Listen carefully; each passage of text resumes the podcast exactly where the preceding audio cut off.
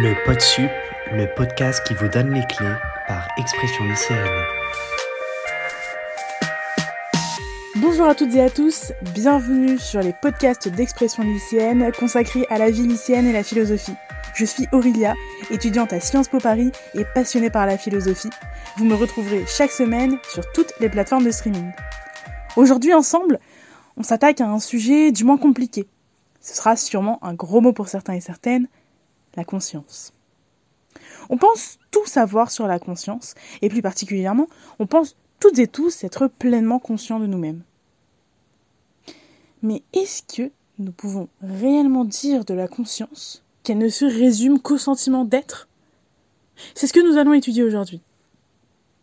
Très importante en philosophie, l'étymologie du terme conscience nous en dit long sur la difficulté de sa définition. Du latin cum, avec, et scientia, le savoir, on pourrait définir la conscience comme l'accompagnement par un savoir. Dans un premier temps, donc, on pourrait parler du savoir du monde qui nous entoure. On a conscience du monde qui nous entoure. Mais aujourd'hui, on se concentrera sur le savoir de soi. La conscience, ce serait se connaître pleinement.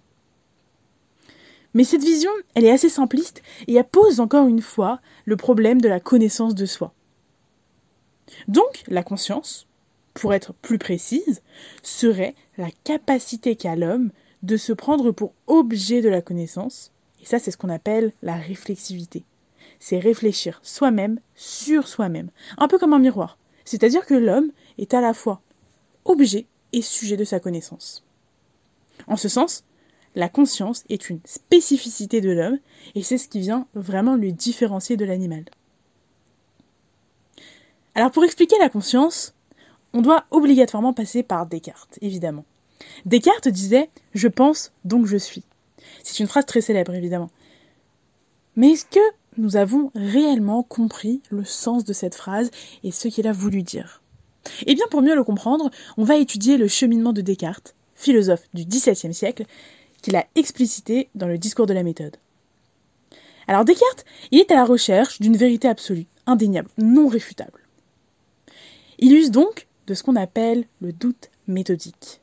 Il remet absolument tout en question, pour qu'à la fin, une vérité résiste au doute. Alors il commence par les mathématiques.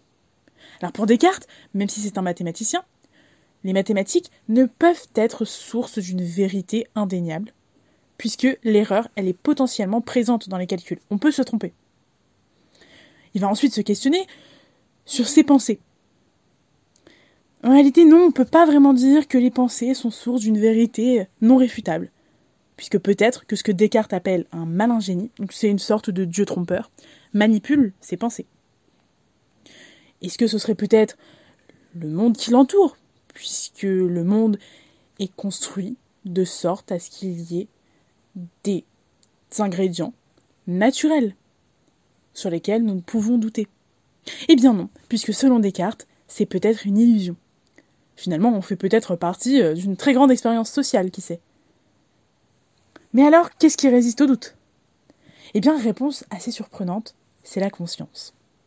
En fait, pour Descartes, lorsque je doute, j'ai conscience que je doute. Et j'ai conscience que je pense que je doute. Et donc je suis. Puisque, dans des termes un petit peu moins difficiles, lorsqu'il y a un doute, il y a un sujet pour exécuter cette action de douter. La conscience, elle est donc pour Descartes la première source de vérité, d'où le fameux je pense, donc je suis, plus communément appelé le cogito.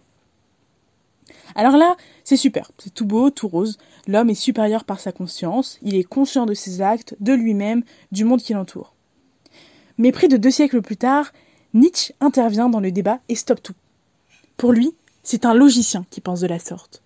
Je pense, donc je suis, ne fonctionne qu'en grammaire et non pour l'homme.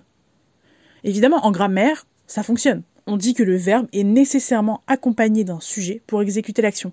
Si le je pense, c'est bien le je qui fait l'action de penser, et donc le je est. Mais pour Nietzsche, non, ça ne s'applique pas au cogito, puisque chez l'homme, des forces inconscientes agissent sur lui également. Alors David Hume, qui est un philosophe du XVIIIe siècle, il va aller encore plus loin. Alors restez bien assis, pour lui, L'unité de la conscience n'existe absolument pas et est une illusion totale. C'est ce qu'on appelle l'illusion du moi. Il explique qu'il n'existerait pas un moi unifié, euh, cette sorte de, de mythe que nous ressentons en nous, que l'homme aurait une naissance profonde.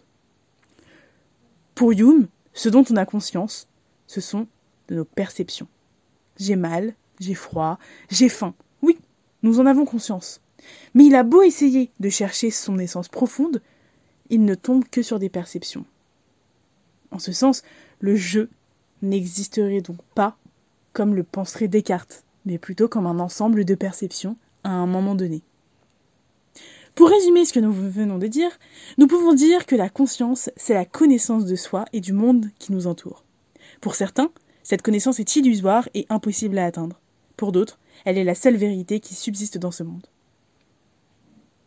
Et quelques siècles plus tard, Freud interviendra pour mettre en avant le rôle de l'inconscient, ce que l'on étudiera dans le prochain podcast de philosophie. Nous nous retrouverons la semaine prochaine pour parler de Parcoursup.